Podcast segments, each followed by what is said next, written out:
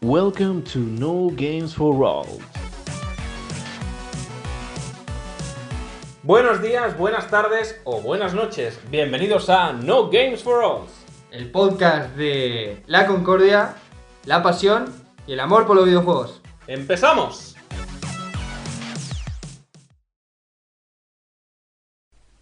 Buenos días, buenas tardes o buenas noches, después de tanto tiempo.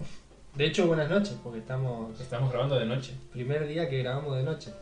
Sí, normalmente grabamos por la mañana, por la tarde. Sí, Nuevamente por la mañana. Con café, pero ahora estamos con cervecitas. sí. Hola, ¿qué tal? Perdón, no saludé yo, ¿qué tal? Es Alan, sigue Sí. vivo, sigue con nosotros, Alan de noche es más irrespetuoso. Perdón. pero aún no, aún no llevamos la birra en el cuerpo. Eh, bueno, vamos a enfocar este programa un poquito más... así. Lo que sí que queremos decir es que sabemos que llevamos bastante tiempo sin subir. Sí, También, más que nada, pues por tema laboral de cada uno, por la situación que estamos viviendo. Hmm, Por ejemplo, en mi curro es un poco ajetreado ciertas cosas y ya poco me puedo dedicar a, a mi hobby, que son los videojuegos. Y por ende, pues cosas como esta que también nos gustan hacerlas juntos y con las restricciones de que cada vez podemos estar menos juntos con nuestros seres queridos, pues al final hay ciertos momentos como esto de sentarnos y grabar un podcast que nos encanta, pues que se han visto mermadas ante la situación actual. Sí, yo creo que también es, es un poco, o sea, la situación en la que estamos, que, no, tampoco vamos a hablar mucho, que al final vinimos a hablar de videojuegos, pero bueno, para, para explicar también de que, digamos que es difícil también encontrar una situación de, o un, o un momento de decir, uh, tengo unas ganas locas de grabar porque estás con la Exacto. cabeza en otras, en otras cosas, pero vamos, vamos a hacer lo posible de que, de que esta sea nuestro foco de felicidad y nos saque un poco de todo lo que está pasando. Sí, veréis que será un programa. No, no llevaremos ningún tipo de sección hoy. Queremos encararlo a como una conversación con vosotros, de ponernos al día, Hmm. cómo estamos, sobre todo a qué hemos jugado. Y sí que es verdad que en el anterior programa os dijimos que teníamos pendiente un proyecto que era de YouTube.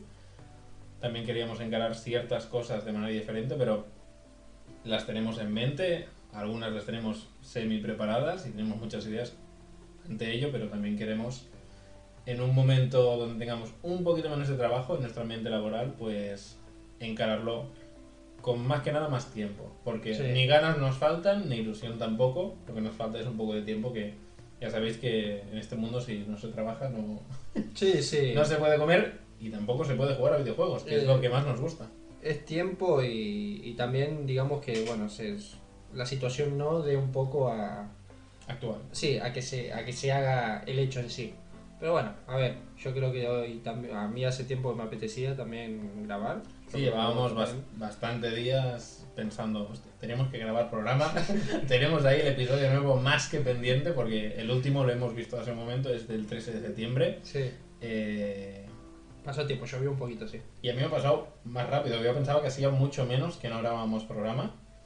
¿Vale? Pero también a ver si ahora podemos intentar encontrar una nueva normalidad, que ahora está de moda esa palabra. la nueva normalidad la nueva normalidad de No Game for All y encararlo de una manera pues que nos vaya bien a nosotros. Ya sabemos que Ah, al final es nosotros quien mandamos, somos nosotros quien grabamos, pero también poder encararlo pues ya no de manera de calendario, que digo yo, de tenemos que subir programas, sino buscar el momento, encontrarlo nosotros y poder meterle mucha ilusión, muchas ganas y sobre todo poder transmitiros pues como os hemos, hemos ido transmitiendo durante todos los programas la ilusión que nos crea el hecho de grabar y contaros cosas a vosotros, porque al final hemos visto que incluso conocidos, no sé si te ha pasado a ti, que me ha dicho, "Oye, ¿y el programa qué? Digo, "Ah, bueno, mira, más que nada, pues lo que os decimos ahora mismo. Pero hemos visto que estamos jubilados ya estamos encima. jubilados. siete programas y ya fue todo chao Hemos visto que algunos de vosotros incluso nos habéis preguntado en plan, ¿seguís vivos? Sí, sí, seguimos aquí, seguimos ahora con dos birritas y os vamos, estamos. os vamos a poner un poco al día de lo que hemos ido viendo en el mundo de los videojuegos, lo que hemos ido jugando nosotros, nos hemos ido dejando juegos. Yo, por ejemplo, he adquirido ciertas cosas en aspecto de consolas retro y me estoy poniendo al día en ciertas sagas que nunca había tocado. Y yo creo que Será un programa diferente, divertido y de colegueo. No, sí, diferente seguro, porque ya dijimos que no vamos a hacer ningún tipo de. No tendréis ni noticias relevantes ni nada. Nada, es más que nada el hecho de... No va a estar seccionado al menos. Sí, al igual nos ponemos a hablar de... De noticias, ¿no? ¿De cuántos teraflops y noticias relevantes? Nos ponemos a hablar de los teraflops de la Xbox y acabamos hablando de que la. Nintendo 64 tenía 8 megas de RAM y ahora nos estamos peleando por si los juegos tienen reflejos o no. Y ahora le, le metes. Noticias. ¿No? Era broma, ¿no? Al final sí, es un programa como todos. Nah, eh, Lo teníamos grabado de hace un mes y medio. ¿Te imaginas que descubren que tenemos siete programas grabados ya y vamos tardando? Nah, no. Ojalá fuera cierto, pero no. Nah, no es este es el que toca. Nah, aparte yo creo que perdí un poco de magia, ¿no? ¿Por qué? Si no lo hacemos más o menos... No, es que claro, no, no tendríamos el contenido actual. Claro. A ver, ahora mismo si nos tenemos que poner a hacer noticias relevantes, primero nos tenemos que poner a hablar de cosas que ya todo el mundo sabe, como que en nada Sí. este mes salen las nuevas consolas. Así como que pasado mañana te puedes ir a comprar Play 5 ¿no? Xbox. Exactamente. eh, Series X. Yo creo que muchas cosas ya las sabéis porque es el revuelo este de que la nueva generación, la nueva generación, esta tiene mejores gráficos, el embalaje de esta consola es muy feo, no me gusta, no me la voy a comprar. Al final son polémicas que muchos habréis visto y los que no, pues ahora os pondremos un poco al día. Pero principalmente la nueva generación está a la vuelta de la esquina, El 19. el 10, los- las dos, ¿no? Son- Sony, yo sé que Sony el 19. Xbox un poquito antes. que- menti- creo, mentiría si te lo dije. creo que es el 11 Microsoft. Yo sé que el 16 creo que en América ya sale antes. O sea, el 16 Ujú. creo que en América ya sale. Y en Europa era el 19.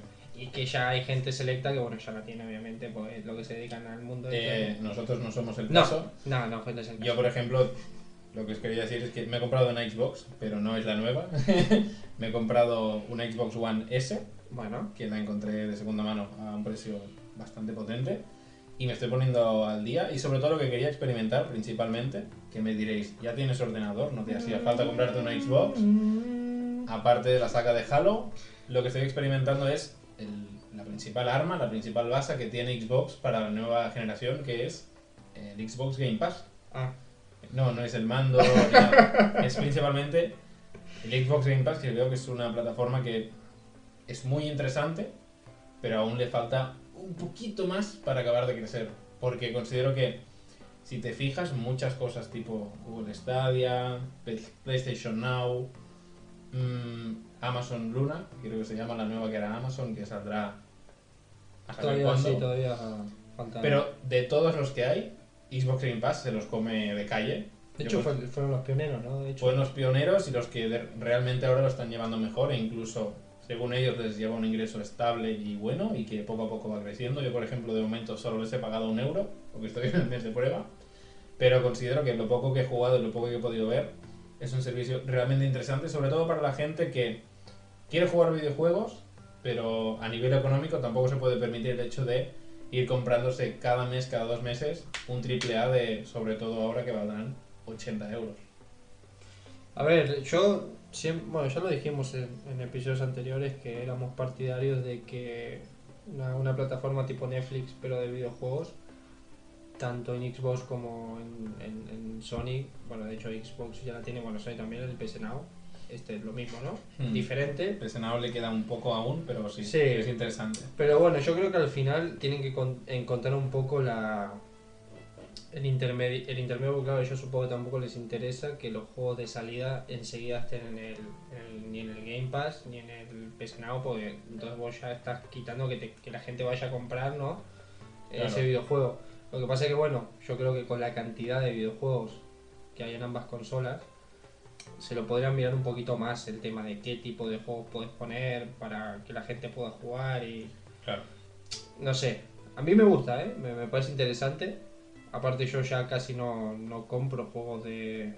Pues supongo que para los que les encanta el juego físico y tal, Claro. esto a lo mejor no les atrae tanto, pero yo como ya casi estoy más Claro, el, digitalizado han- que... el handicap que, que tiene servicios como PlayStation Now y Game Pass Es que no terminas nunca de tener es juego. que el día en que tú eh, no pagues tu mensualidad tendrás una consola. Claro, Una consola sin juegos. claro. Que es lo, el otro día que vi un meme que decía, mira, ah, justo la semana que viene se me acaba la suscripción de Xbox, ¿qué voy a jugar ahora? Y salía un armario vacío. Claro, Pues claro, es, es, pero es por ejemplo como el PlayStation Plus.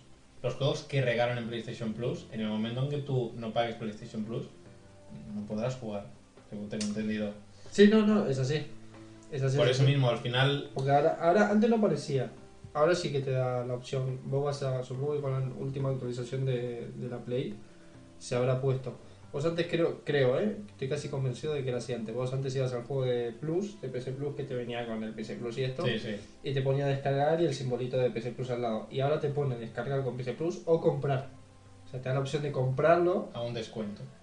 o no, pero que como que te da a entender que ese juego si lo compras ya es tuyo. Si es por PC Plus, el día que no tengas PC Plus, pues no lo podrás jugar. Mm. Seguirá en tu biblioteca, pero con un candado. Exactamente. Yo, por ejemplo, cuando acabé mi, mi mes de prueba de PlayStation Now, que justo me lo pillé en el anterior confinamiento, claro, yo tenía ciertos juegos bajados en lo que es el menú, Hmm, y claro, me salían todos con el candadito. Porque eran de PC Plus. En plan, ahora te jodes.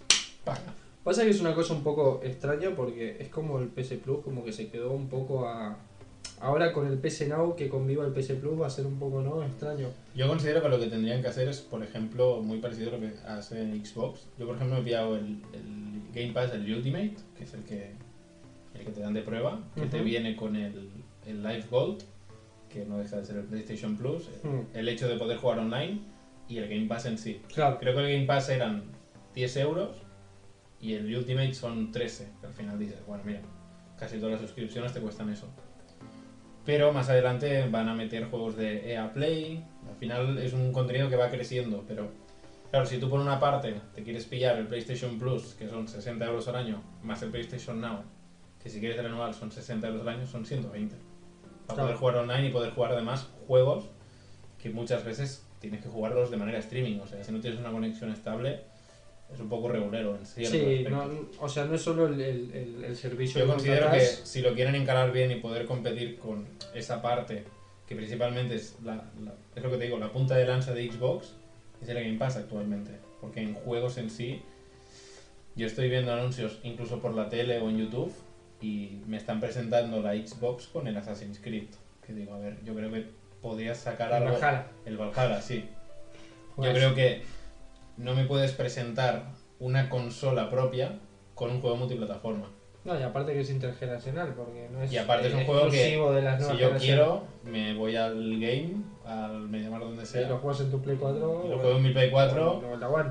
y me irá igualmente a 30 frames, porque es lo que han confirmado. Así que al final, Sí, sí, sí. A ver, eh, sí que es verdad que... el otro, ¿Cuándo fue? No sé si fue hoy o fue antes de ayer, que creo que leí un, una noticia de esto de, de nuestro amigo Phil, el, el- Phil Spencer, sí, el señor del hype, que él está convencido de que, y ojalá sea así, porque yo tengo muchas ganas, de hecho creo que es la generación que más me atrae de Xbox. Las otras no me, no me atraían mucho Yo y es esta que- es la que más me promete. es que por ejemplo Xbox nunca me había llamado la atención en el aspecto de, "Fua, me voy a comprar un Xbox. Hmm. Y es lo que hemos hablado, hemos estado hablando con Alan últimamente, que le decía, de las nuevas consolas, las series S, que es la como la chica, con- ¿cómo, ¿cómo la quieren encarar en el aspecto de te compras eso más el Game Pass y tienes muchos juegos y además de la nueva generación? A mí eso me llamó, y, y encima que puedes jugar a todo porque es retrocompatible absolutamente con todas las consolas. aparte, Cosa que no hizo Sony. claro. Pero bueno, la serie S es lo que tienes que no tiene lector, ¿no? Me parece que no. La de X sí, o sea, la Series X sí. Claro, lo bueno que yo, por ejemplo, tengo juegos de Xbox 360 y tal, porque estoy haciendo una pequeña colección. Claro, lo bueno que tiene es que ahora que me he comprado la One S, le puedo meter los juegos. Y juego. Claro. Y, a ver, no me los pone en 4K, 8K, pero me mejora un poco la tasa de frame y yo ya soy feliz con eso. Pero al menos no tengo que decir, voy a jugar a la Play 3. Conectar la Play 3, pum. O sea, yo considero que son cosas que también ganas al usuario. Porque es un usuario Sí. que te hará el salto a la nueva consola mucho más fácil. Porque Sí, si yo te digo, mira, llevas, facilidad. llevas 8 años con tu Play 4, ¿vale? Tienes chorrocientos juegos, lo menos es que me des la oportunidad de que en los primeros compases de la nueva consola que pueda seguir jugando mis juegos pendientes de Play 4, etc. Sería lo Y- correcto. Y eso es lo que han hecho. Sí que es verdad que algunos juegos no. Bueno, Bueno, pero son. son cuatro juegos que- El Syndicate. eh, Sí, cuatro cosas que no. Pero no Xbox, que nadie quiera jugar. Xbox lleva haciendo eso desde la primera. Y eso es una cosa que justo ahora se le está dando bombo, pero lleva haciéndolo años y años. No, en eso hay cosas que, que Microsoft han hecho muy bien a nivel. Yo creo que no tuvieron mucha iniciativa a nivel juegos en Only Xbox. Eh, por ejemplo, ahora que estoy jugando a la saga de Halo, que la tenía pendiente, y ciertos juegos de Xbox, son juegos que sí me divierten y me gusta y todo, pero si me das a elegir, siempre iré por delante con una con un exclusivo de Sony con un exclusivo de Nintendo. Como por ejemplo un The Last of Us. Un The Last of Us, un God of War, Ya está, ya lo saqué de este programa. un... Ya faltaba, faltaba Sí, The Last sí. of Us. Pero me refiero a que el anuncio de un God of War no, es, no causa el mismo impacto que el anuncio de un Halo. Y considero que Halo, yo por ejemplo ahora que lo estoy jugando, eh, me está gustando mucho, mucho No, más de lo que creía. es, es un, es un muy buen juego. lo que- Pero a mí ahora me estoy pasando el Halo 5, el Halo 4, lo que sea, y Nintendo me dice, eh, la semana que viene sale Zelda 2, voy a desconectar la Xbox. Hmm. A ver, supongo que eso también sí que es verdad que irá mucho a gustos, ¿no? Hay, hay Claro, yo tengo Hay- amigos cercanos que que mueren por Halo. y- no, no, que, bueno, en general que son Xboxers a full y les hablo de Zelda y me dicen, nada. Bueno, Sí, al final es con lo que has crecido. Yo si llego a ser una persona que llevo el Halo 1 desde el día 1, obviamente cuando salga el Halo Infinite o lo que sea, voy a estar a full a por el Halo. A ver, a mí es una saga que me gusta mucho, la verdad. Solo he jugado hasta, hasta el 2 y empecé, me parece. eh, porque nunca tuve la oportunidad de, de- de tener ni, ni una Xbox ni, ni, ni, ni jugarla tampoco. Ujú. Pero sí que es verdad que, por ejemplo, si yo si vamos a comparar sagas, que tampoco puedes comparar una saga del Tuntún con cualquier otra, porque tiene que haber una cierta ¿no? Sí. coherencia, Por ¿no? ejemplo, Halo se la comparaba en, en su día con la saga Metroid. Vale. Metroid era como el Halo Killer, que se llamaba antes. Sí, bueno, yo iba a lo que, a lo que dijiste vos antes, por ejemplo, con, con God of War. Obviamente, si vos te vas del God of War 1 al 4, si se lo puede llamar 4, que sería más el 5, ¿no? Hmm. Eh, que salió, claro, ves un avance. O sea, la, la, la base más o menos viene siendo la misma, Hmm.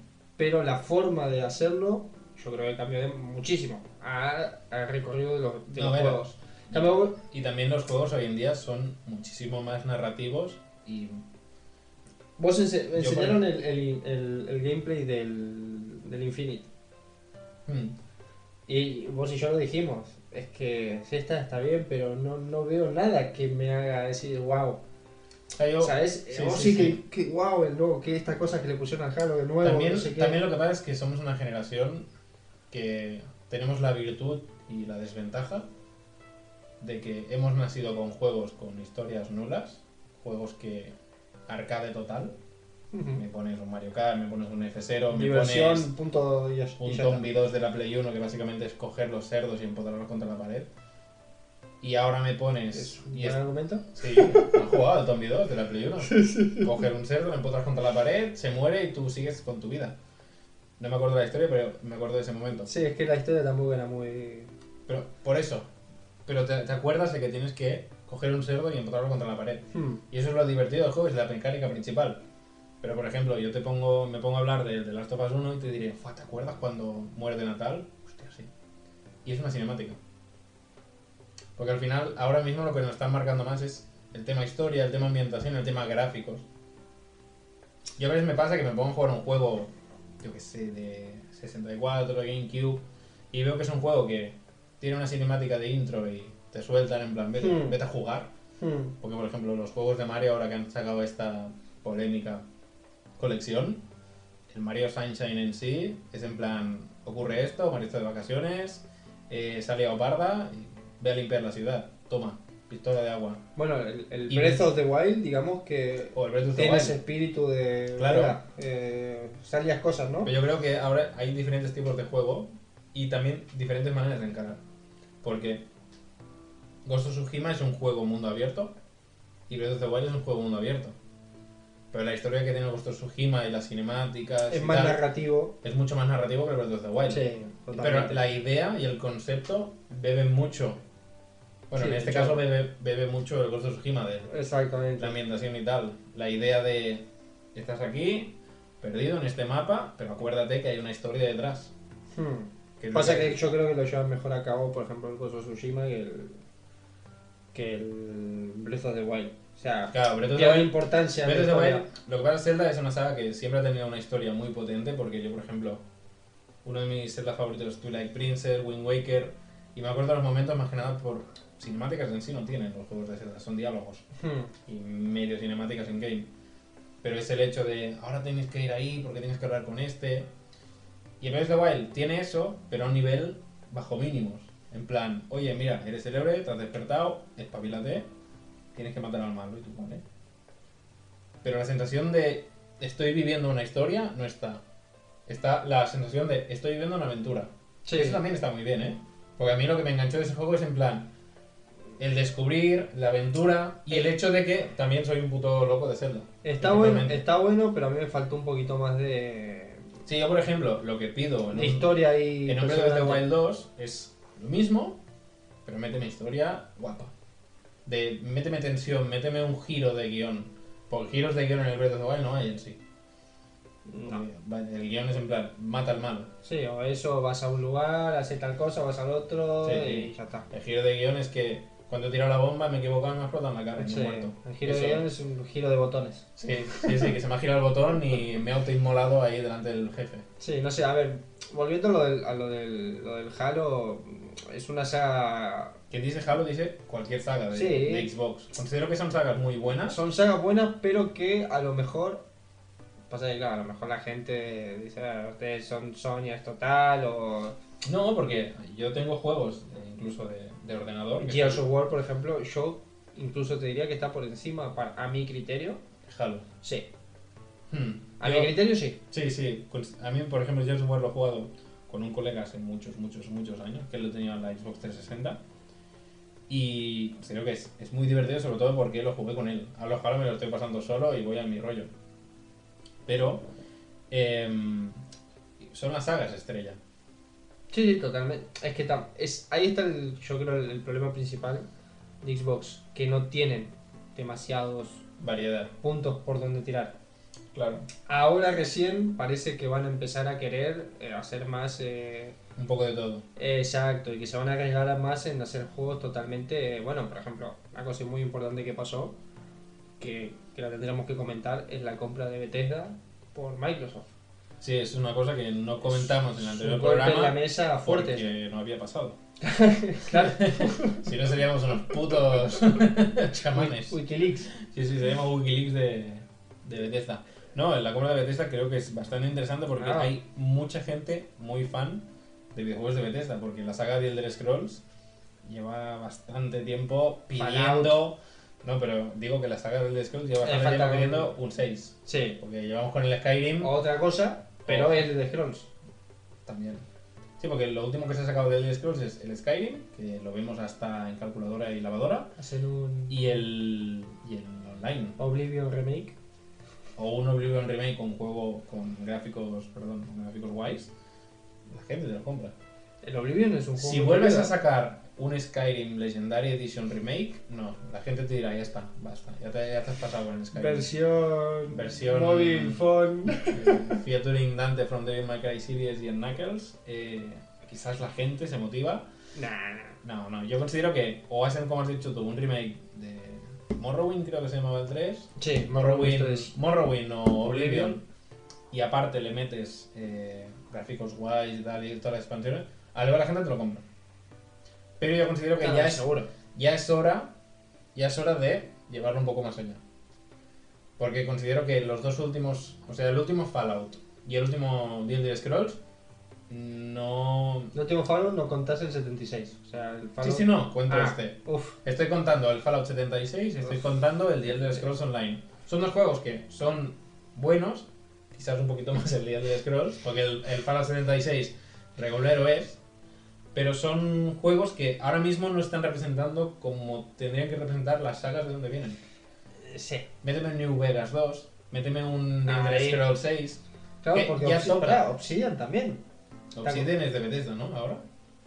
O también es de Microsoft. Ay, perdón, o sea, Obsidian es de Microsoft. O sea, compraron dos bestias. O sea, cuidado con Microsoft. ¿eh? Claro, tienen Cinemax Studios, que es Bethesda, y dentro de Bethesda tienes Tango eh, Gameworks, que son los de Evil Within, que es Shinji Mikami, Cuidado, cuidado. o sea, ¿eh? que es el de Resident Evil. Pueden hacer cosas bastante guays. cuidado porque es, para mí es un golpe en la, en la mesa bastante fuerte. A Sony en plan diciendo, cuidadito, no te la des de...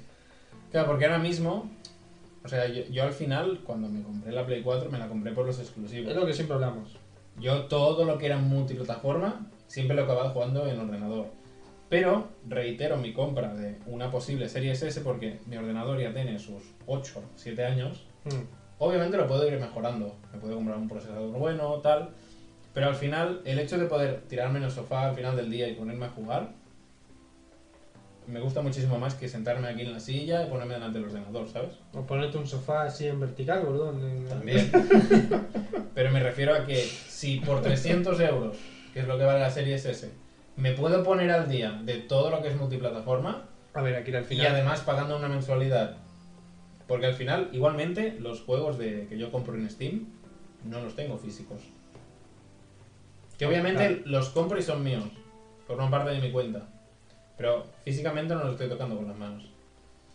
Al quiero final- tocar físicamente. yo quiero tocar, me gusta tocar a mí. me gusta empotrar cerdos con paredes, empotrar mis huevos contra el campo. ¿sabes? Todos estos juegos a mí me gustan. Pero por eso veo interesante una Xbox. Porque ahora mismo la gente, pues, al igual, le gusta ponerse a jugar videojuegos hmm. y quizás la forma más económica de poder jugar a una gran cantidad de videojuegos, ya no hablo de calidad, sino gran cantidad, es una Series S con su Game Pass. Y puedes jugar a lo que tú quieras dentro del catálogo de Game Pass. No, no, sí, a ver.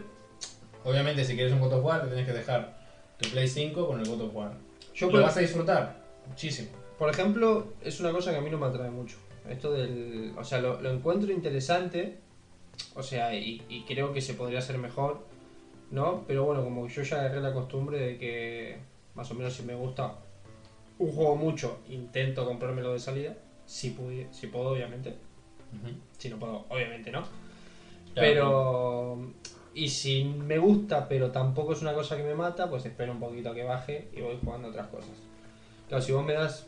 Pero claro, es lo que se, lo que estás diciendo vos. Yo ya sé que una vez me lo compro, ya está. Es mío. Sea físico. Bueno, luego entramos en la disyuntiva del día de mañana si pasa algo todo digital, ¿dónde carajo va a ir, no? Claro, a ver, yo por eso soy fan de lo analógico. Claro. Pero bueno, igualmente sí, pero igualmente si te pasa. digo yo que lo analógico también se puede Sí, romper. y si pasa algo de gran escala, por Yo mucho- tenía mi Donkey Kong 64 al 200%, no al 100%, 200%, y se me borró la partida. Ah, y yo, sí. ¿por qué? No, y se te puede romper el disco, No, y resulta que los cartuchos estos tienen como un, un chip que a los 15 años como que se renueva.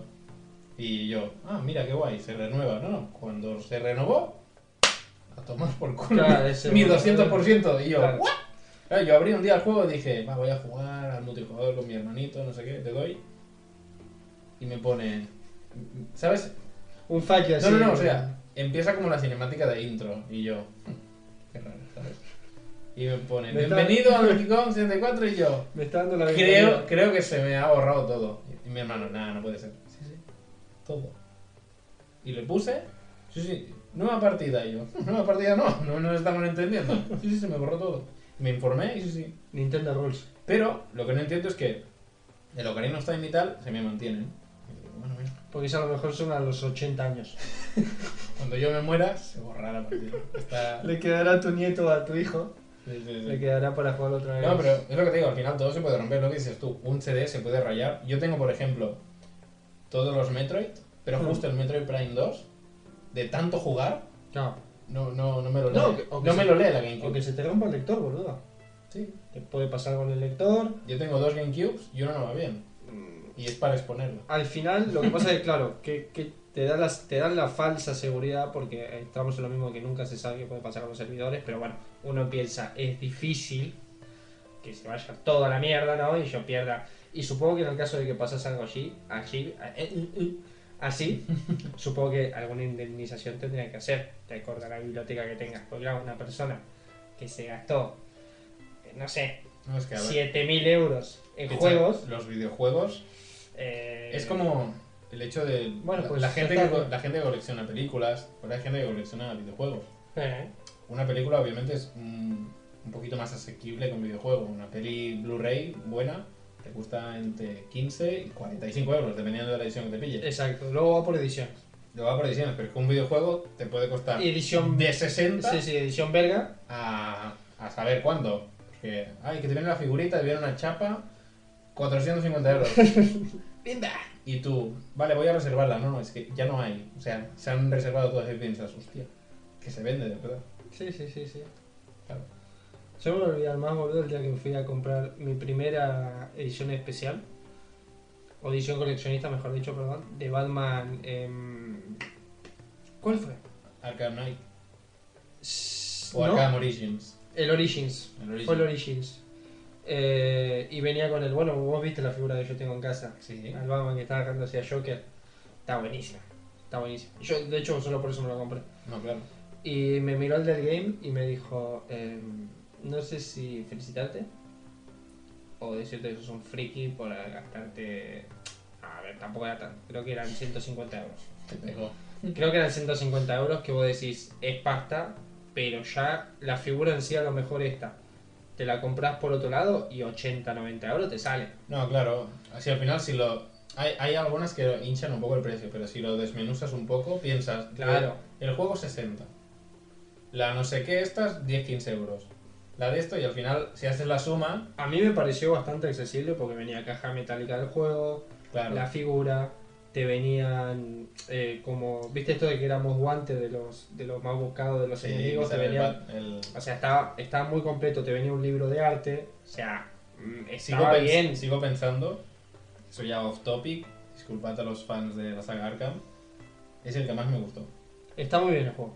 O sea, a mí fue el City el que más me gustó. el City está muy bien, pero a mí el hecho del Batman este que es primerizo, que es- está todo el día enfadado, que es un poco Doom Slayer, a mí me gustó. Y al que le dan hostias por todos lados porque se está Porque encontrando un yo poco- creo que me gustó porque, claro, hice el Asylum, el City, el Origins, y luego vino el Arkham Knight. El Arkham Knight me gustó muchísimo, muchísimo, pero lo que siempre decimos, demasiado coche. Yo tengo que decir que fue creo que el que menos me gustó. No, sí, el Asylum, el Asylum en sí es como aparte de todos, porque es el rollo muy claustrofóbico, ahí, Ah, para- ahí no. metido. Pero vos, vos- no, vos dijiste el Knight ahora, ¿no? Sí, el, el Arkham Knight, el del coche. A mí fue el que menos me gustó. Sí, sí, yo también. Yo por orden creo que es eh, City, Origins, Origin, Asylum, Asylum sí, y- como yo, y- lo mismo sí, que sí, yo. sí. Sí, sí, sí. Por- porque a mí, no sé, es que, ¿sabes qué me pasó un poco? El City es muy clave, ¿eh? Que, que no... Que es lo que estaba, estaba hablando hoy con, con, con la pareja de Kira, con Sophie, que ahora también está metida en el mundillo de los videojuegos. Es lo que tiene tener una pareja friki, ¿no? Em, con el, eh, la saga Uncharted. Hmm. El 2, para mí, y yo creo que para mucha gente, es el top de las sagas, es el más es espectacular, es el más recordás con cariño. Y el 3 es muy buen juego, pero como venías del 2, como que decís, bueno, tampoco... Claro. Y fue como más olvidable. Pero en cambio yo me acuerdo que lo volví a jugar el 3 después de un montón de tiempo y dije, wow, es un juegazo el 3, en verdad, está muy bueno. Pero igualmente me sigo quedando con el 2. Y con el Knight me pasa un poco lo mismo. Igual por debajo del, del 3 de Uncharted, ¿eh? O sea, el Knight me parece el más flojito de, de todos porque yo creo que lo más importante al final, que fue lo que demostraron con el City, era los enemigos. O sea, Sí.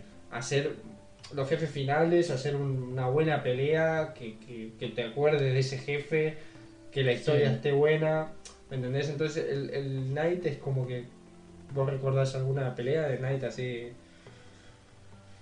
que digas, uff, qué peleón. Bueno, mí- yo me acuerdo de cuando te muerde el tiburón. Además, yo me, yo me asusté mucho ahí. Dije, hostia, no me esperaba esto. Que no es ningún jefe ni nada, es que estás por ahí haciendo un puzzle y de repente, si tardas mucho y estás ahí quieto, te muerde un tiburón y te mueres. Ah, pues vale. Pero quiero decir, vos como pelea, por ejemplo, yo, de- es que el City te puedo decir casi todas, boludo. Y todos me parecen espectacular. Contra Mr. Freeze. No, sí, el, Eh, Ci- el City y el Origins lo que tienen es. Yo considero. Origins es muy City en ese aspecto, por eso también creo que nos gusta Sí, sí, tanto. sí. Sí, pero ah, yo, por ejemplo, la pelea contra Estro la veo muy espectacular, pero mecánicamente es muy simple. Ahora, yo me acuerdo de ella, que me gustó mucho. A mí me gustó, pero me esperaba más. Sí, porque Porque vos veías el tráiler. En el apartado promocional era todo el rato Batman y Deathstroke. Yo Sí, pensaba, guau, es el final boss. Es pero la, no, no. la lucha. Nada más lejos de la realidad. Te lo petas a las 3-4 horas de juego y ya no sale más. La, mejor pelea del Origin es contra Joker. No, eh, ¿cómo es el de los puños de...? El Deathshock, ¿no? ¿Se llama? Algo, no, es- no, no, de es el, el que apunta. El que dispara por todos lados, el que tiene unos puños No, bueno, como de- Deathshock es el de... Yo decía Deathshock, de choque, de choque. Pero es de Shock, no. No, Electro no sé qué. Bueno, sí, O de Joker o algo así, pero Sí. no Joker de Joker, sino de... de Choker. Esa, de- esa pelea es buenísima. Esa me gustó bastante. metes una hostia Y le revienta la cara. Sí, porque básicamente es un jambo que tiene puños eléctricos y claro, Batman le mete una hostia millonaria. gustaría saber la verdad cómo se llama. ¿eh? Pero sí, es eso. eh. Y lo del tiburón que te he dicho es del City. Pero bueno, yo me- es que me quedo con el tiburón. Porque está, Ya me parecía a mí cuando entras a buscar el pingüino, ¿no? cuando estás a buscar el pingüino y Mr. Freeze está por ahí andando, que hay el tiburón del, jo- de- del pingüino Sí, sí, sí, y sí. te muerde. Y yo digo, ¿tú qué es? O Ras al Ghul, boludo, la pelea con Ras al Ghul. O sea, tiene, La un, pelea de mon- Ras al Ghul está muy guay tiene un en, el- montón- en el Arkham City. tiene un montón de momentos en City que son, para mí, son clave y decir, wow, qué juegazo me acabo de hacer. Y, y lo pongo en comparativo con Uncharted 2. Uncharted 2 tiene Y un lo bueno montón es que de son, momentos. son juegos, tanto Uncharted como, como el Batman, que mecánicamente están tan pulidos que te pones a jugar ahora y no los notas que han envejecido mucho. No, Porque hay juegos, por ejemplo, que, que envejecen mal. que de Play 3 o incluso de GameCube, que la gente dice, guau, es que eran unos juegazos. Te pones a jugar ahora y las mecánicas Son súper arcaicas, boludo. son súper arcaicas. Porque, por ejemplo, mucha gente dice, eh, es que el mejor Assassin's Creed es el Assassin's Creed 2. Ponte a jugar al Assassin's Creed 2 ahora, hoy, 2020. Te va a costar. Y el 1, boludo, El 1 ya el no 1 te es cuento. horrible. El 1 mecánicamente, yo me acuerdo que me hice el 2 y el 1. O sea, en este orden. Primero el 2 y luego el 1. Y dije, uff. Uf. Pero llego a ser el 1 después del 3 y ya me cuesta más, ¿eh? Hecho, boludo, para mí es de los mejores eh, personajes ever que hubo en Vale, pero- Script. Pero reitero, juega ahora al Assassin's Sí, Creed 2 me y gustaría. dirás, uff. Aparte si venís de Origins, de, de Odyssey, que la jugabilidad me es muy, acuerdo. es muy natural. Pero muy- estos momentos, por ejemplo, yo creo que poco a poco se han, también se han perdido. Porque yo me acuerdo cuando anunciaron el Assassin's Creed 2, que yo me acuerdo que fuimos a casa de un amigo a mirar la, lo que es la presentación y tal. Y cuando ves el, el gameplay ese que se veía todo borroso porque la conexión no era la que hay ahora con las fibras y tal. Y no sé, yo me acuerdo de verlo en directo y en el momento que mata a dos con Es- dos Esa es dagas, clave. Se te ponían los pelos de punta, boludo. dije, ¡hola! ¿Saben? Eso eso ¡Qué guay! Claro, y el, Dios. y el Walla, qué guay, cada vez me pasa menos. Porque veo que todos los juegos es en plan, mira cómo se ven los pelos de la barba del personaje y piensas, vale. Es guay. Es guay, porque lo veo y digo, ¡wala, qué guay! Y cuando lo juego yo en mi tele, pues digo, se ve muy bien y me gusta gráficamente, pero al final, cuando estás jugando y llevas Sí. mucho rato en ese juego, obviamente, por ejemplo, con el Ghost of Tsushima, que tiene paisajes muy bonitos considero que es de los juegos más bellos de la generación esta que dejaremos atrás, hay momentos que yo me paraba y decía, hostia, qué bonito este juego. Hmm. Y, y no es, y no es porque sea un juego potente gráficamente, porque no lo es. Mm, no, Es artísticamente muy bonito. no creo que Y sea al final es el hecho de... O sea, a nivel paisaje, cuidado que sí, ¿eh? No nivel personaje flipas. A nivel... Pero las estampas que te deja y los momentos que te deja... Moderado- Uf. Pero los, los momentos estos de pararte y observar Hmm. algo, Sobre todo los campos, boludo. los campos, las hojas... ¿Viste el detalle este que a mí es una cosa que me encantó? Cuando vas mucho tiempo en, en un campo de estos, eh, de hecho salía en el trailer, que hace así con la mano Sí. y va tocando. Sí, sí. Lo hace en caballo y caminando también lo hace. Caminando es como que ahora sí va tocando y en caballo como que se agacha un poquito. Se echa un poquito esto. eran mis cosas, esos detalles a mí me encantan. Pero ese es en casi todos los juegos que hay un campo, incluso en Assassin's Creed, cuando te metes al agua, va acariciando el agua y digo, a ver, sí, está bien. Pero son detalles que le das como una segunda vida al juego. Para mí sí. Para mí son cosas que no hacen falta, pero, Pero- cuando están enriquecen mucho. Y luego las ves en otro juego que no lo hacen y las echas de menos. Sí, porque son detallitos. O por ejemplo, es que lo hago sin querer, ¿eh? no quiero nombrarlo. Alan, si quieres nombrar a The Last of Us, por favor. Eh, cuando te apoyas en una parte y haces así en la pared, toca con la mano en la pared, depende de qué forma. Que ya lo hacía un poco el Uncharted. eh, si no sí, me equivoco. depende de la cobertura que te pones, se, adaptan. Eso está bien. Eso está muy bien, boludo. Claro, que no, que no es en plan que es una columna y se estiran o se ponen así. Sí, se pone el, el- el- el hombro así. Yo, yo lo estoy haciendo, chicos, ahora y la- ustedes no me ven. Es lo que tiene estar hablando. Eh, No, que ves una, una animación arcaica. claro, Claro, hoy siempre la misma. Hoy en día nos fijamos más en el tema gráficos, animaciones, porque hay juegos que, por ejemplo, ahora que mi pareja se está pasando el Hellblade, me dice, ah, es que las animaciones son un poco feas. Y digo, porque te has acostumbrado pues a un Uncharted, a un God of War, a X juegos que el cuidado de las animaciones y la fluidez entre animaciones es mucho más cuidada que un juego Bueno, Indie. también, también tenían. El presupuesto es El presupuesto es muy diferente. muchísimo mayor en un Uncharted que en el Hellblade. Mira el Hellblade 2 ahora. Bueno, de momento No se sabe, pero sin tuya que va a ser un pepino se te iba a ser un pepino. Pero por eso Gráficamente. Sí, pero en todo. Bueno, ya veremos. A ver, a ver, gráficamente será un portento. Porque después hay que ver cómo plantean. Porque creo que es exclusivo de serie. Sí, hay que ver cómo plantean el, el, el juego. porque es lo, que, es lo que estábamos hablando hoy. A nivel, a nivel el, el Hellblade, el, Senua El- Sacrifice. El Hellblade, por si no lo habéis jugado, es un juego así de puzzles con un poco de combates Hmm, de una chica que principalmente creo que le matan la pareja. Sí. Está ambientado en el mundo nórdico y principalmente es su viaje a la aceptación de la muerte de su marido y también el principal motivo por el cual los invitamos a jugar ese juego es primero, coged unos buenos cascos hmm. y segundo, eh, bueno, jugarlo en versión original porque solo está en inglés. Y Eso sobre es todo, obligatorio. Sí. Pero sobre todo jugarlo con cascos porque sabe transmitir muy bien el hecho de una persona con esquizofrenia. El hecho de las voces, el hecho de... También incluso en imágenes te lo puede llegar a mostrar cómo se ve borroso algunas veces lo que es el campo de visión. Al final el objetivo del juego es, es que vos intentas comprender lo máximo posible a una persona que sufre esta enfermedad mental. Y te lo hace de diversas formas, bastante visuales y bastante sonoras. Sobre todo sonoras. Sí, y luego al- a lo que es el juego en sí, pues no es un. decir, wow, qué, qué juegazo, qué jugabilidad, qué, No es un juego que, que te quedes por... que brille por, por la jugabilidad.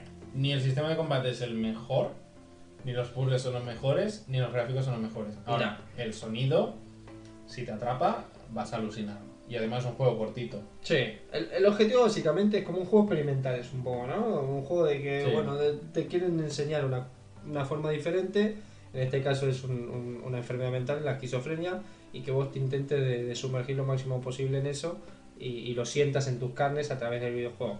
Eso lo hacen de manera espectacular. Todo lo demás, bueno, lo hacen como pueden, porque eso al final es un juego indie, lo que decíamos antes, no tienen el presupuesto Claro. de Naughty Dog, ¿no?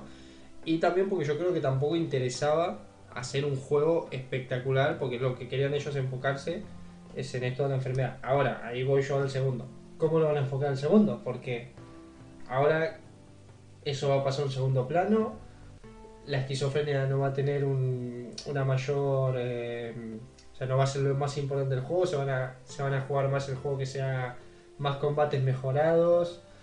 Eso a mí me hace dudar un poco, boludo. Porque para mí la magia del, del uno es este. La...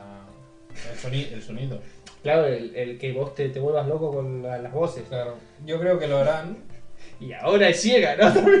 Y te y te ponen una venda en los ojos. Hay un juego que. Hay un juego creo que se llamaba Perception o alguna cosa así. Que, Ay, iba, Dios. de, que iba de una persona ciega. Sí, que iba tocando y el sonido era un poco Claro, y. Daredevil. Sí, sí, era un poco el Daredevil VR, ¿sabes? Estaba bueno, yo lo vi ese cuando salió el, el, el primer trailer de gameplay, lo vi y dije, uh, qué interesante esto. Es interesante. Claro, gráficamente ¿Ves? Pero es lo que decía. no destaca, pero el, so- el sonido y tal eh, está muy bien. Y la idea, boludo. La idea está muy O bien. sea, yo ah, te juro que estas cosas a mí me gustaron un montón. No todo es gráfico en la, en la vida del videojuego. Obviamente es, es respetable que la gente vaya a los videojuegos por los gráficos, ¿eh? Eso ya cada uno. Sí, pero al final vas a un videojuego, pues, como hemos dicho muchas veces, muchas veces para desconectar, para jugar con amigos, para vivir una buena historia, para simplemente echar unas partiditas de arcade. Al final hay muchos tipos de videojuegos, pero también hay muchos jugadores. Sí. Porque Sí. al final es el, el hecho de, yo por ejemplo, cuando sale un juego de estrategia cuando yo era más jovenzuelo, pues me gustaban mucho los juegos de estrategia. No tengo 40 años, chicos, pero, Sí, lo dijiste como si tuvieras 80 años. pero los juegos de, de estrategia, tipo Age of Empires, Imperium o Star Wars Empire at War, me gustaban. Pero ahora me pones Era como la época que era lo más jugado, eso, Sí. ¿no? Esa tipología de juego. Luego fueron los, los, los First Personal Shooter, bro, que eran todos juegos primera en persona. Sí, sí. Y ahora los mundos abiertos. Sí, sí, verdad. Es como cuando estaban de moda los zombies, Igual, vos sabés que esto... luego los aliens y luego los dinosaurios. Yo sé que y ahora los dinosaurios zombie aliens. ¿Te, acor- te acor- te acordás que te lo dije, no me acuerdo cuándo antes, que yo creo que en algún momento se van a volver a poner de moda los juegos pasilleros? O sea, Sí, no, los juegos pasilleros fue en la generación de Play 3. no pasilleros en sí, sino que va, no tanto mundo abierto, porque yo creo que también son muy caros. No, yo creo que las- para las empresas los mundos abiertos es una buena manera de fardar y crear un contenido enorme de en plan, paga 60 euros y tendrás Exacto. 200 horas de Como juego. que estás justificando mucho lo que estás pagando. Ya está ¿no? justificando mucho, pero yo a veces prefiero pagar 60 euros por un juego de 15 horas, 10, y decir, vaya juegazo, A Playtale, por ejemplo. es pasillero total. Sí, pero bueno, es- también es un juego indie. Sí, pero Pocos quiero juegos decir- indie hay de mundo abierto, porque también es el hecho de poder diseñar un mapa. Que a ver, yo Bueno, puedo- No Man's Sky no es indie. Sí, pero al final es procedural. Yo cuando me refiero a un mundo abierto me refiero a que Tipo un Zelda. toma, toma un mapa enorme, El Genshi. el Genshin Impact. El Genshin Impact, claro, es un indie. Guarda, ¿eh? ¿Cómo te salió con ese amigo, eh? Antes sorprendí, ¿eh? Aquí me ha sorprendido. Lo tenía apuntado abajo de la manga. No es un indie, pero también hay mucha pasta detrás. Sí, y no es lo mismo. No, no. Yo lo que voy es que creo que llegará un momento. Que el No sé si ojo, que lo está petando, ¿eh? El Genshin Impact. Tiene buena pinta, un día nos podríamos meter ahí a ver. Yo ya le he metido. Ah, qué puto. Sí, voy a solo- Claro, yo me lo vendían tanto en plan, oh, es el Breath of the Wild, no sé qué. yo, Se puede jugar en cooperativo, ¿no? Sí, creo que hay como mazmorras y tal. Yo jugué dos horas, un día por la tarde, y dije. Jugué, dije, está bastante guapete. Lo que pasa es que en- en- lo jugué justo en la peor versión que hay, que se ve que es la de Play 4, que el, Joder. el rendimiento es un poco... Mira que lo tenía que en ordenador, Sí. pero dije, voy a jugar en la Play, que estoy en el sofá. Lo jugué, dije, me gusta, muy interesante, el sistema de combate está bastante guay. Se nota que bebe mucho de... de- Breath. de Breath of- sobre todo de Breath of the Wild en el apartado artístico. Ya visualmente es bastante, ¿eh? Pero a mí me hace pensar Vale. el sistema de combate, que mucha gente dice, ah, es como Breath of the Wild, pero un poco más... No, es un Tales of Symphonia. O un Tales of Cestiria, es, es No un juego. juego... Básicamente la saga Tales es que cuando hay un monstruo tienes tu ejército de waifus y Ah, personajes. creo, creo que ya un día me lo, me lo habías comentado un poco. Sí, básicamente... Y se morían y se morían siempre, ¿no? O sea, se morían para siempre, ¿no? No, eso es Fire Emblem. Vale. Perdón. Tales es básicamente como Final Fantasy, pero en vez de ser combates por turnos, Sí. son combates en tiempo real. Vale. Bueno, hay, Final Fantasy que son así, ¿no? Los últimos. Mm. Pero Tales lleva siendo ese tipo de combate desde la época de Super Nintendo y tal. Pues en ese aspecto, el rollo este del Genshin Impact me hace pensar en ese ámbito. Lo que pasa es que la saga Tales es que si tú tienes nueve protagonistas o cuatro protagonistas, lucharán los cuatro ahí. Lo que pasa es que en Genshin Impact eres un personaje y vas cambiando entre personajes. En plan, Ah, ¿En tiempo real? sí, Uh, qué raro, ¿no? claro, o sea, yo qué sé, empiezas con una prota que es Están esta... todos metidos en el corazón de... Sí, o sea, cuando tú juegas, estás jugando, y por ejemplo, con la, la protagonista, que es esa vestida de blanco, que puede ser un chico o chica, ¿Sí? estás luchando y luego creo que era L1, no me acuerdo qué botón era, y eres otra, lu- luchas, tiras el ataque definitivo de esa, cambias de personaje, tiras el de otro, y es como que están todos juntos. Claro, los Tales of es eso mismo, Pero a la vez. a la vez. Y, está, y Pero es más coherente, ¿no? A lo mejor. me hizo pensar en, una- en un aspecto. Sí, es un poco más coherente porque los ves por ahí pululando. Me hizo pensar en un Tales con Breath of the Wild y con un poco de sistema de combate a los Nier Automata bajadito. Sí, es lo que, es lo que vos decías antes de que ahora ya es difícil. Pero dentro de todas estas influencias, tiene su propia personalidad. Claro, Porque por que es lo eso, importante. por eso ha enganchado la gente. Porque la gente está enganchada. Al final es difícil crear una cosa que digas, wow, no se ha hecho nunca Cada vez es más difícil. en 30 años. Claro.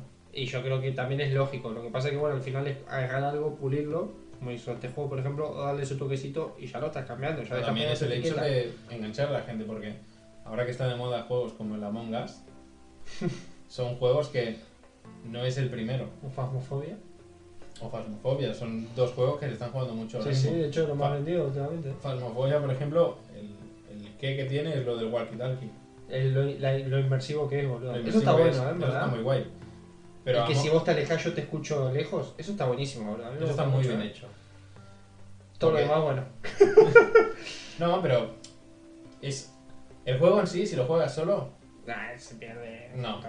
pero si lo juegas con amigos y sois gente que os, os ponéis en el papel o simplemente hacéis el todo y os lo pasáis bien, Cuando invoca al demonio, boludo. eso está muy guay. No, pero me refiero a que son juegos que en este aspecto con amigos ganan muchísimo. Joder. Y el Among Us es lo que te digo, no es el primero, porque ya ha habido juegos así. ¿Que es el primero que ha tenido mucho éxito? Eso sí. Hmm. Pero ya ha habido años antes muchos juegos parecidos. No, y, y que, y que no, o sea, que no te, no te, que no te parezca que alguien ahora dice, voy a ver juegos del año de la Kika y ve alguna mecánica y digo, wow, esto ahora la puedo romper y la modifica un poco y dice, oh, mirá, el nuevo juego y vos, eh, de a- hace años atrás. Claro, estaba. es como por ejemplo los juegos de mundo abierto en sí ya existían en la NES. Ya había juegos de mundo abierto.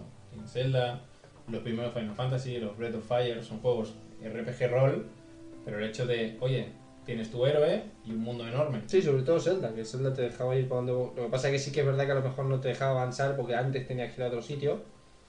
Sí, pero más o menos tú podías mover por... Sí, Lo importante es que tú podías hacer un templo antes que otro. no había algo, una guía cru- seguida. Claro, te porque obligaba. hay gente que te decía, hostia, pues estoy en el templo de fuego. Hostia, pues yo estoy en el de agua. No sabía que había uno de fuego. Ya juegas. Mierda, ¿no? Mierda. Pero- Spoiler. Spoiler. Pero me refiero a que son juegos que te montas tú tu propia historia. A mí eso me gusta, pero me jode un poco que todo sea, o sea, que ahora es lo que, lo que estábamos diciendo hasta hace poco. Ahora la, la, la moda es mundo abierto. Estoy un poco hasta los huevos, perdón, hablando un poco mal. Estoy un poco hasta los huevos ya de que todo sea, Luego lo edito. hasta los... Eh, de que sea mundo abierto todo. Basta, a ver, la- en la diversidad está, Hasta el gusto. está la hermosura, ¿no? De, de lo que decías vos, qué bonito que es que para cada tipo de gente haya un. vos puedas elegir qué rama de juego quieras seguir. Obviamente, la- las empresas al final se tiran para lo que más vende porque viven de esto y quieren mucho dinerito. Lo entiendo. Pero por favor, que, es- que haya una diversidad. Yo soy más del mundo semiabierto que abierto. Si a mí se me ha abierto, te lo compro. Buena narrativa. Semiabierto, me arrodillo, te, te abrazo. Sí, sí. Me hago un tatuaje tuyo en, el cuerpo. Mundo abierto, es que depende de cómo lo hagas, a mí me avasalla, boludo. Me, me... Claro, a mí eso de abrir el mapa y decir, tengo que ir a, Sí, no a- sabes al pueblo bien. este a ayudar al pavo este, pero me acuerdo de que hay 24 misiones secundarias y una es de ir a acariciar a un perro antes de que se duerma. Sí, no sé. Hay cosas muy. que decís? Eh, ver, por ejemplo- secundarias de relleno que hablamos. El Ghost of Tsushima considero que con esto de los relatos míticos y tal, más o menos lo ha maquillado, porque no dejan de ser secundarias. Pero son las mejores para mí, ¿eh? Sí, las, las relatos, los relatos míticos de Ghost of Tsushima Son son, son muy guapos. Los relatos a secas ya Son justetes. son justetes, pero los haces porque tienen una pequeña historia detrás. Porque no es en plan, ayudo a fulanito Coge flores y, Y- llévaselas a tal. Sí, y nunca más sé de ese personaje. No, no. Es. Cada personaje secundario tiene su historia y tú lo vas ayudando hasta llegar a la cúspide del personaje ese y piensas, bueno, mira. Me acordar un poco de hoy estamos hablando justo al Dark Souls, que puedes seguir la aventura, ¿no? Ese personaje hasta donde llega su historia, Claro. que tiene que ver contigo. ¿Vos lo sabés esto de que si no las ayudás, luego aparecen en los combates más adelante? Porque viste que cuando cada, cada cierre de un capítulo, antes de la batalla final de cada capítulo, es como que están todos los personajes ahí.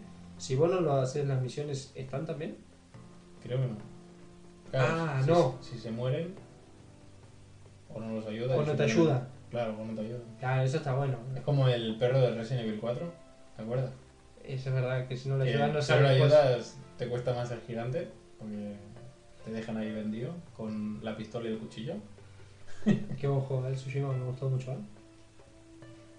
No, el Ghost of Tsushima considero que dentro de lo que se ha visto este año, que lamentablemente, pues con toda la situación actual, muchos juegos o se han tenido que retrasar o directamente ni se han anunciado, porque seguro que hay muchos juegos que tenían que salir y no se han anunciado. Hmm. Sí, muy claro. Han dicho, preferimos esperar.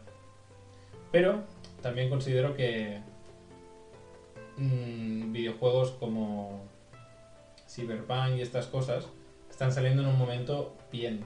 Porque no tienen. Porque Cyberpunk, tú que odias los mundos abiertos, te vas a comer un mundo con una cantidad de actividades que vas a alucinar, ¿eh? Claro, a, a ver, a lo mejor me, me expresé muy. ¿no? No, no fui eh, Pero es un juego. La, la persona que se compra Cyberpunk Mundos abiertos bien. que se va a comprar Cyberpunk, a no ser que lo vuelvan a retrasar, es una persona que sabe a lo que va. Bueno, yo la- o de- se deshizo otra vez, por solo Otra reposar. vez, ahora ya es para diciembre. Pero me refiero a que es un juego que te lo compras y sabes que tienes que jugar a eso. Sí, sí, no es un juego. No puedes que- jugar a Cyberpunk y luego estar jugando a otras cosas porque, Es un Elden Scroll, boludo. sí, es, es un Skyrim. Sí, un sí, sí. Skyrim no juegas 10 horas, ni 20. No, no, es meterte en el mundo y olvidarte Si juegas todo lo 20 que horas. No lo vas a acabar.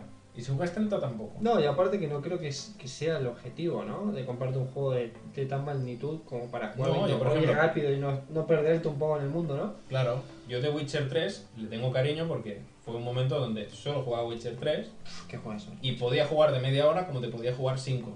¿Qué juegas? Vale, ¿Pero pero ves mundos abiertos así? Sí, pero los contás con los de la mano, amigo. no, claro, yo considero, por ejemplo, que Ah. mecánicamente, eh, jugablemente en este caso, Ghost of Tsushima es mucho más divertido que The Witcher 3, Sí. pero el mundo abierto de Witcher 3 Y es- que me gusta también la Witcher 3, ¿eh?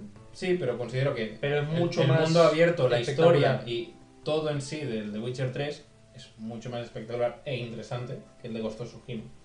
Me coges eso y me lo mezclas y El combate de Ghost of Tsushima con la historia de Witcher. Nah, olvídate, boludo. molaría mucho. Olvídate.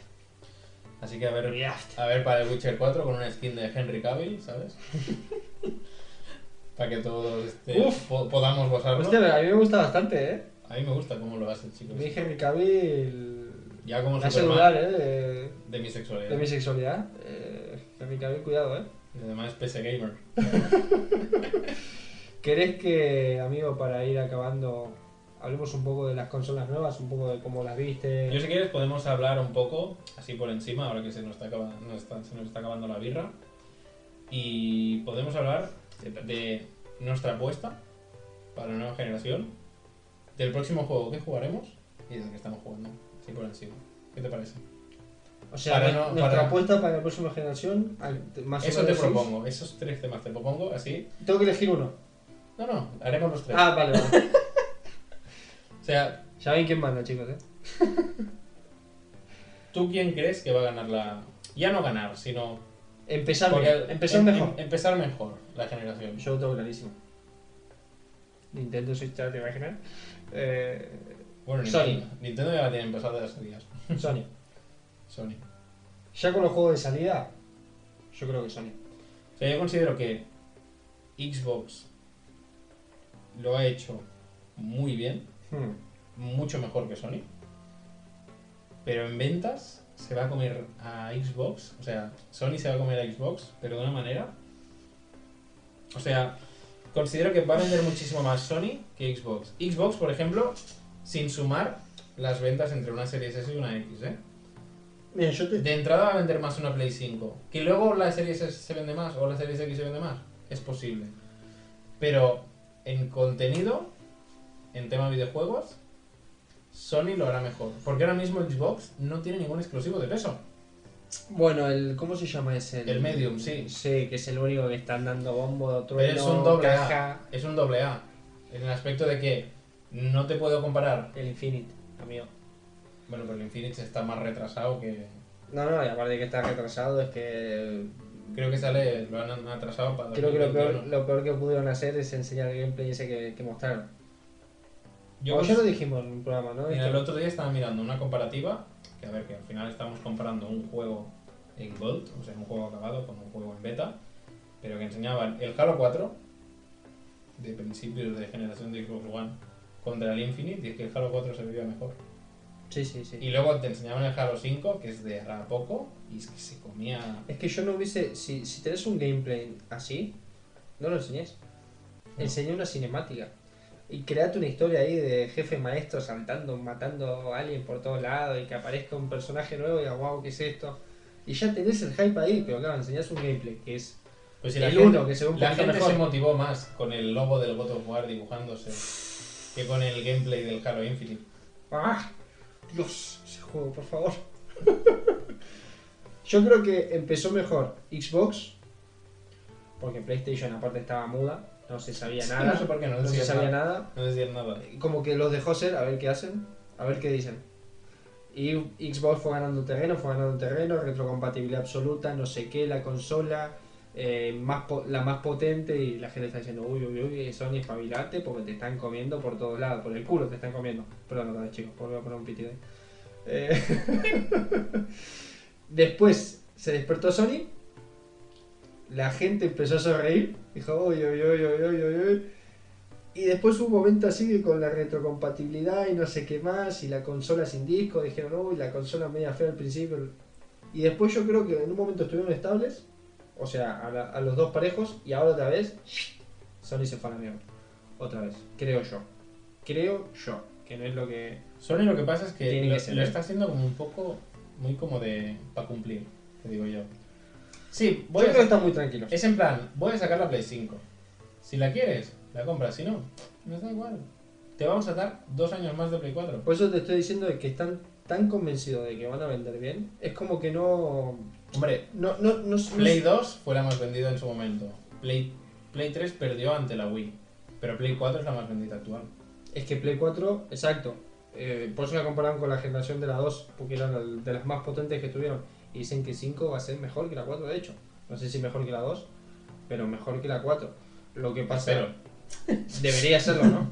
Lo que pasa es que yo creo que, por ejemplo, en juegos de salida, principio de Ratchet Clank, el Rift Apart, ¿no? Este tiene que salir de Claro, lo que pasa es que también han, han puesto a sacar el lanzamiento de nuevas consolas.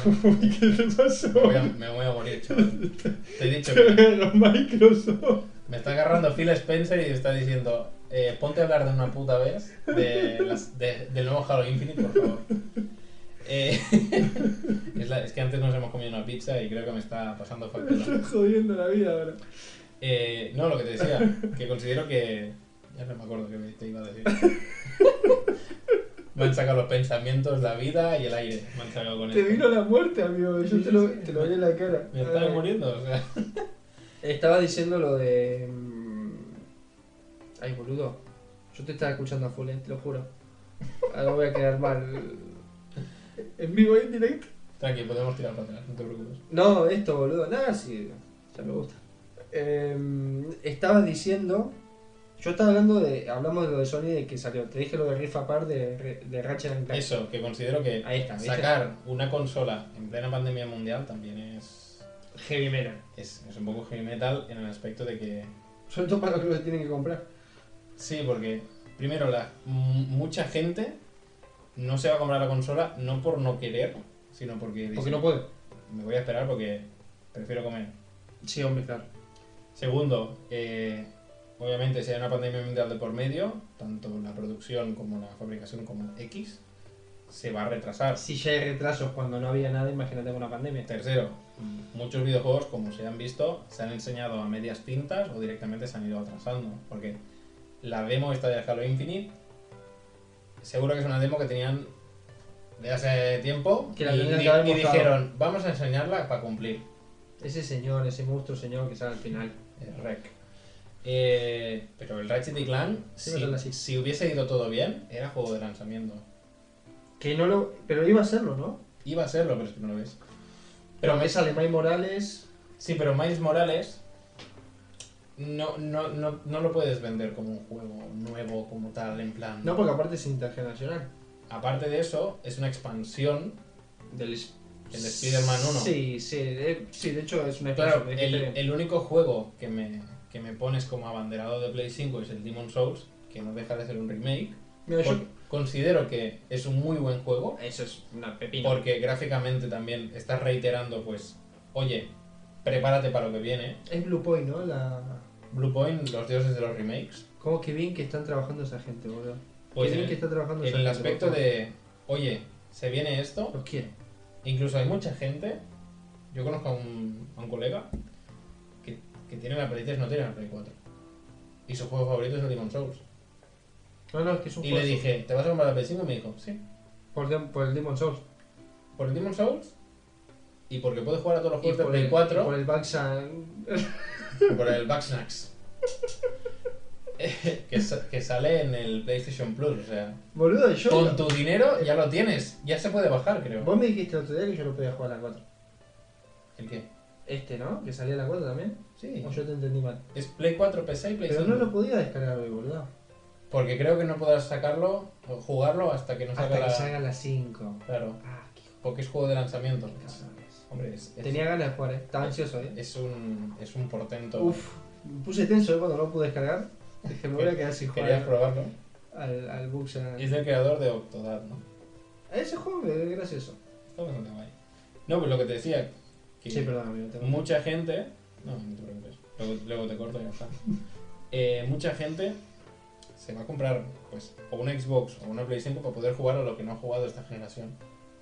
Porque por X razones, sea por estudios, sea por el tema laboral, sea por X, no se ha podido permitir una Xbox y no se ha podido permitir una Play 4.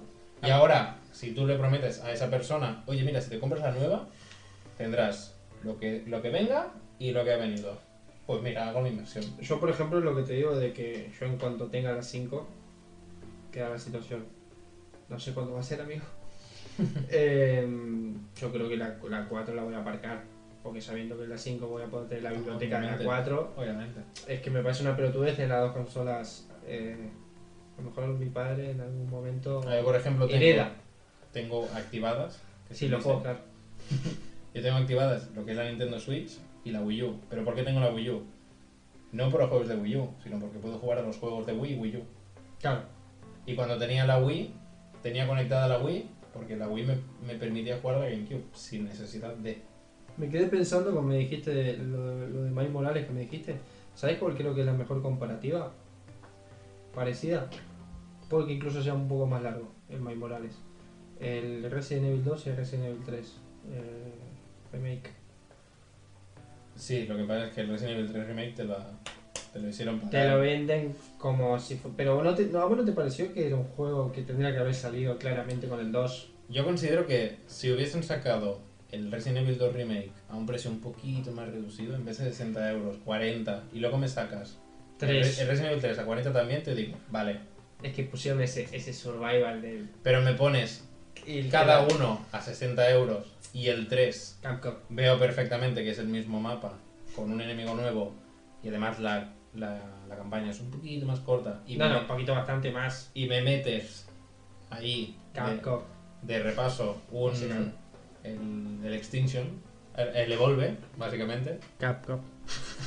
Capcom eh, te hemos visto venir. Sí.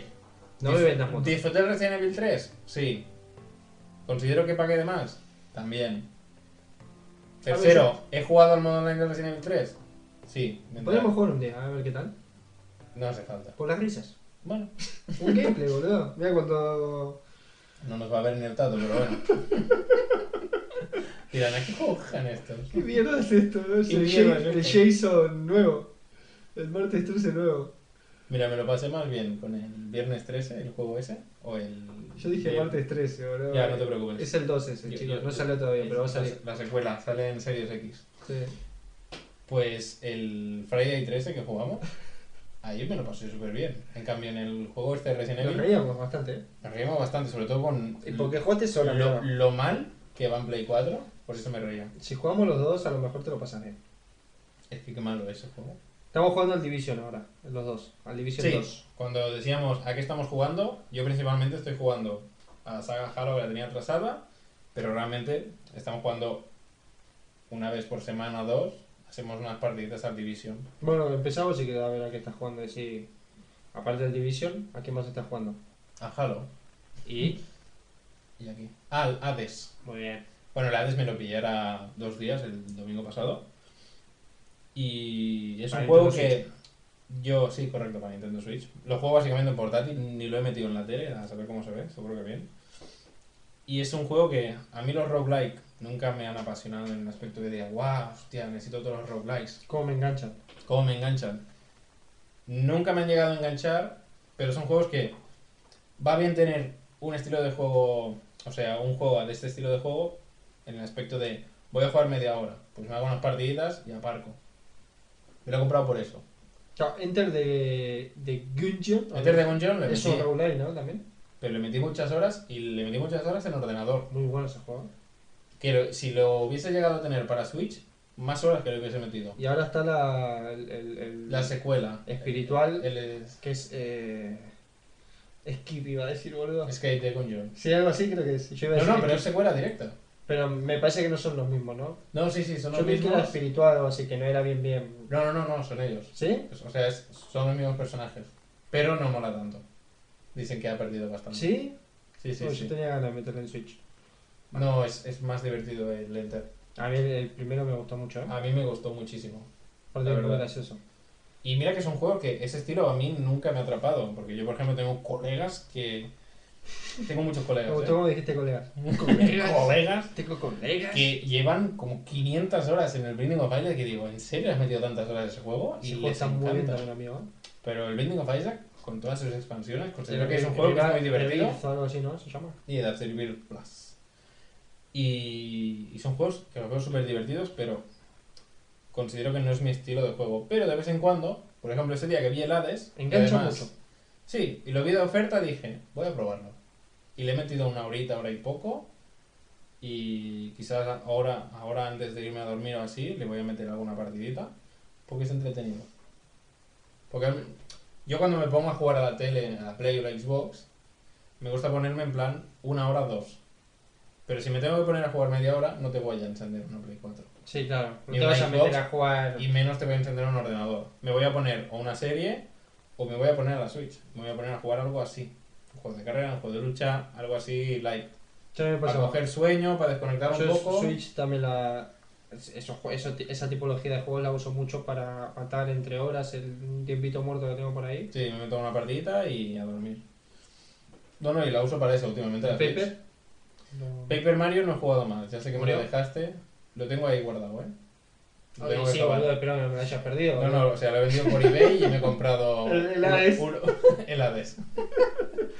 No, es que Alan me dejó el Paper Mario y yo le dejé el Ghost of Tsushima, pero él ha cumplido su parte, yo la mía no. Obviamente él salió perdiendo. Sí, sí. Eh, No, o sea, a mí la saga de Paper Mario siempre me ha gustado. Sí, pero este, este es- Este me está costando. Está bien, pero es de los más flojitos de Paper, yo creo. Más flojo era de la 3DS y me lo pasé, así que Vamos, dale, amigo, ponete las pilas. por eso me tocaría ponerme Yo las quiero que pilas. llegues a la final porque sé que te va a gustar la final. Luego ya sé que te has dicho. Ahora he llegado a una parte que te dije que me gustó, que estoy just- creo que estoy a dos serpentinas del final. Uf, Me quedan dos. Ahí estoy. Y ahí lo he dejado. O sea, me tengo que meter más. ¿Y tú qué estás jugando? Yo, aparte del Division 2 que estamos jugando los dos, como bien dijo Akira, estoy jugando. Que por al- cierto, muy divertido. No, no, sí, la verdad que le estamos metiendo y nos gusta, ¿eh? O sea, cuando acabamos de jugar, tenemos, de momento, tenemos ganas de seguir jugando. Em, estoy jugando al Dead Cells a veces, otro roguelike, como Akira, eh, vamos ahí un poco a la par. Ahora lo tengo un poquito aparcado porque también estoy jugando al, al- al Dark Souls 3, que fue un juego que empecé a jugar muchas veces, lo terminé dejando no porque no me guste ni mucho menos, porque me encanta, sino porque me puse a jugar a lo mejor otra cosa donde no moría tanto y no era tan frustrante mi vida. Donde te sentías más. Sí, más útil como Ah, jugador. Imagínate, te levantas por la mañana. Me estoy, me estoy sorprendido ahora porque me lo pasé, o sea, me, Has mejorado. me gusté. Has mejorado. Hoy me gusté jugando. Sea, Aparte me la juego, boludo, porque tengo, no sé, 1500 almas y no vuelvo, digo, voy a seguir a ver qué pasa. Y, Sí, sí, sí. y me gusta, me gusta. pero tú imagínate, tienes un mal día. Te levantas por la mañana. No, no te has sonado despertador. Vas con prisa. Comes mal. Te vas a comer. Vas cansado. Trabajas. Y luego llegas a casa, juegas al Dark Souls y un enemigo te pega una patada y te tira por un precipicio. Eso es un mal día, de verdad. ¿eh? No, eso es para romper la tele y En cambio, todo. si te pones a jugar a, a Doom, tú le metes la patada. Claro. Exactamente. Eso, es un, una buena. Sí, sí. Es la diferencia. sí. sí. En el, en, en Y al el final- Dark Souls o juego la víctima. Sí, pero también depende de, del juego, también dices, uff, este juego quizás hoy, que tengo un mal día, no, voy a jugar algo un poco más alegre o Claro. algo donde sea un poquito más fuerte. Pasa que yo voy con la mentalidad Berserk. En plan, eh, ustedes están encerrados conmigo, o sea, cuidado. Sí, cuidado, no, no, no. cuidado con. Sí, sí. Luego me terminan cagando matando, que es lo que normalmente Bueno, suele pasa pasar. nada. Pero lo- me lo tomé más como. Guts de Berserk no es inmortal. Sí, sí, lo, lo voy a reventar. Sí, sí, sí. Y lo estoy disfrutando mucho. Tengo que decir que lo estoy disfrutando bastante. Ahora estoy en un momento un poco tenso que no sé cómo mierda lo voy a pasar, pero bueno. De hecho, es posible que lo vuelva a pasar desde el principio porque me pasó una cosa. Eso que te pasa en algunos juegos, que si la cagas es irreversible Sí, el daño, claro. pues... Hay un personaje que me gusta mucho a mí, que sale en, los otros, la- en la saga, en los otros juegos, que es el caballero de, de la cebolla, le dicen. eh, que es, bueno, muy característico el personaje. Y he hecho una cosa que no tenía que hacer y creo que no lo voy a volver a ver. Sea, Y soy capaz de ha a matado a su mejor amigo Sí, sí. y va a empezar el juego de nuevo. Va Es a muy que lo empiece otra vez, ¿eh? 30 horas de su vida, las va a perder Sí. para salvar al caballero de la cebolla. Eso es amor. Eso es el True Love que también os queremos transmitir a vosotros Sí, sí, totalmente. por seguir ahí. Y creo que. Creo que ya estoy. Creo que ahora mismo. Anteriormente me, o sea, me pasé el Tsushima y el Resident Evil 3. El remake. ujú. Buenos juegos los dos. Eh, El, el 3 se me hizo cortito, lo disfruté, pero intenso cortito, pero bueno. Es un juego que si te lo pasas de tirón es más divertido. Sí, está bien, está bien. Está chulo. Si lo veis en oferta a 15, 20 euros, dale la oportunidad. Que os viene de regalo con un, un juego de sorpresa. Y el Tsushima lo disfruté bastante. Tsushima lo vale. Yo ya lo dije en el anterior programa, que me lo estaba pasando. O sea, no, no me lo había pasado en el anterior programa. Y ahora que me lo he pasado, y los dos nos lo hemos pasado, os lo recomendamos. Que yo fue lo que te dije, que coincidimos, que creo que el Tsushima hace algo que muy pocos juegos saben hacer, eh, que es que la- el, com- el primer compás y el último compás son muy espectaculares y los cierran o lo empiezan. Se Sí, sí. empieza muy bien Y acaba muy bien. y acaba muy bien, que eso cuesta. Y Porque es muy juegos- importante, ¿eh? Hay juegos que empiezan muy mal y acaban bien. Sí, Y y, hay, juegos, viceversa. y hay juegos que tienen un inicio im- impresionante y tienen un final. Sí. Lo que más, eh, o sea, lo que mejor ten, de- esto si cortan amigos pues van a pensar que tengo algún problema. Eh, lo que, que los tengo. Lo que más, lo peor pulido del juego, a lo mejor, o lo que mejor tendrían que, que en un futuro, en un segundo, intentar mejorar es el intermedio. O sea, el principio está espectacular, el final está espectacular, el intermedio a mí me lo salvó mucho el combate. Sí, y sistema de combate. El sistema de combate a mí no me cansó en ningún momento. De hecho, tenía ganas de ir a reventarme con... Sí, eso que ves un campamento. Con de 30 estos enemigos, sí, y, y y venía- te metes, en plan. Y venía por mí. Sí, sí, sí. eh, o sea, el- el- la forma Ghost creo que lo usé tres veces como mucho y porque me obligaron. No me, no me dio mucho interés. Mm. Y nada, ya está. Quitando eso... ¿No? El, el, el Sekiro tengo ahí en un... Sekiro ya sería bastante hora de que te lo jugaras porque es uno de mis juegos favoritos. Creo que cuando me termine el Dark Souls eh, voy a ir por Sekiro. Te toca. Además, vas de japonés medieval, japonés, te toca japonés. Sí, sí, sí. Pues nada más que nada, deciros las gracias, pues por si aún seguís ahí, aún seguís queriéndonos y aún seguís apoyándonos. Lo que intentaremos hacer es a ver si encontramos una nueva normalidad para el programa Ah, y todo lo que tenemos pensado hacer, que bueno, el Instagram, el Instagram no tenemos por las pilas. Sí, no, el Instagram lo tenemos... Lo tenemos muy olvidado. Ahí lo siento, yo, al menos con, no sé, preguntita o algo. Lo que sí les voy a pedir a ustedes, también intenten participar un poquito más cuando se hacen preguntas, eso está bueno. Es lo que a nosotros también nos incita a Sí, ser más nos motiva- participativos. Nos motivamos bastante si nos respondéis. Porque si, si hoy le hemos metido caños porque entre nosotros y algunos de vosotros nos habéis dicho, eh, cabrones, ¿cuándo vais a grabar? Y es lo que es lo que os decimos, hemos hecho unas pequeñas inversiones en el programa, ya no en tema audio, sino en tema de vídeo, como dijimos, tenemos ciertos artilugios para poder grabar un poco cualquier tipo de consola, artilugios no sexuales. Y, y yo O creo sí. que. O sí, también. Depende del mando de la Play, depende de la noche, es interesante. Y. Es el DualSense nuevo. con la vibración a full. No, considero que si podemos llegar a ser lo que tenemos pensado, puede ser bastante interesante. Sí, yo tengo muchas ganas de, de empezar con, con la otra parte. Estamos experimentando y sobre todo imaginando más que nada, imaginando lo que podemos hacer y tenemos muchos esbozos, por así decirlo, pero falta ponerlo en práctica y sobre todo a ver si ahora nos cae un poco más de tiempo del cielo y podemos meterle. Yo creo que lo importante es que ustedes sepan que si seguimos haciendo esto es porque nos gusta, nos llena y lo pasamos muy bien Sí, cuando lo, lo hacemos. lo principal es que a nosotros dos nos gusta.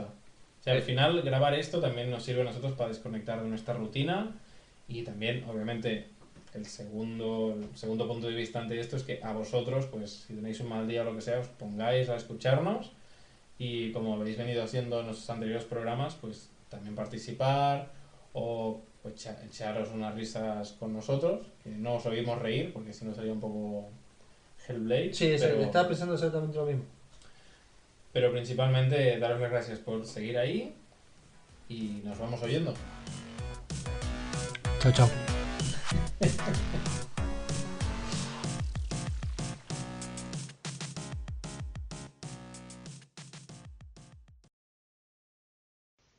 Acordaros de seguirnos en Instagram, Twitter y poco más porque tampoco tenemos más redes. Podéis escuchar todos los programas hasta la fecha en Spotify, Spreaker y Google Podcast.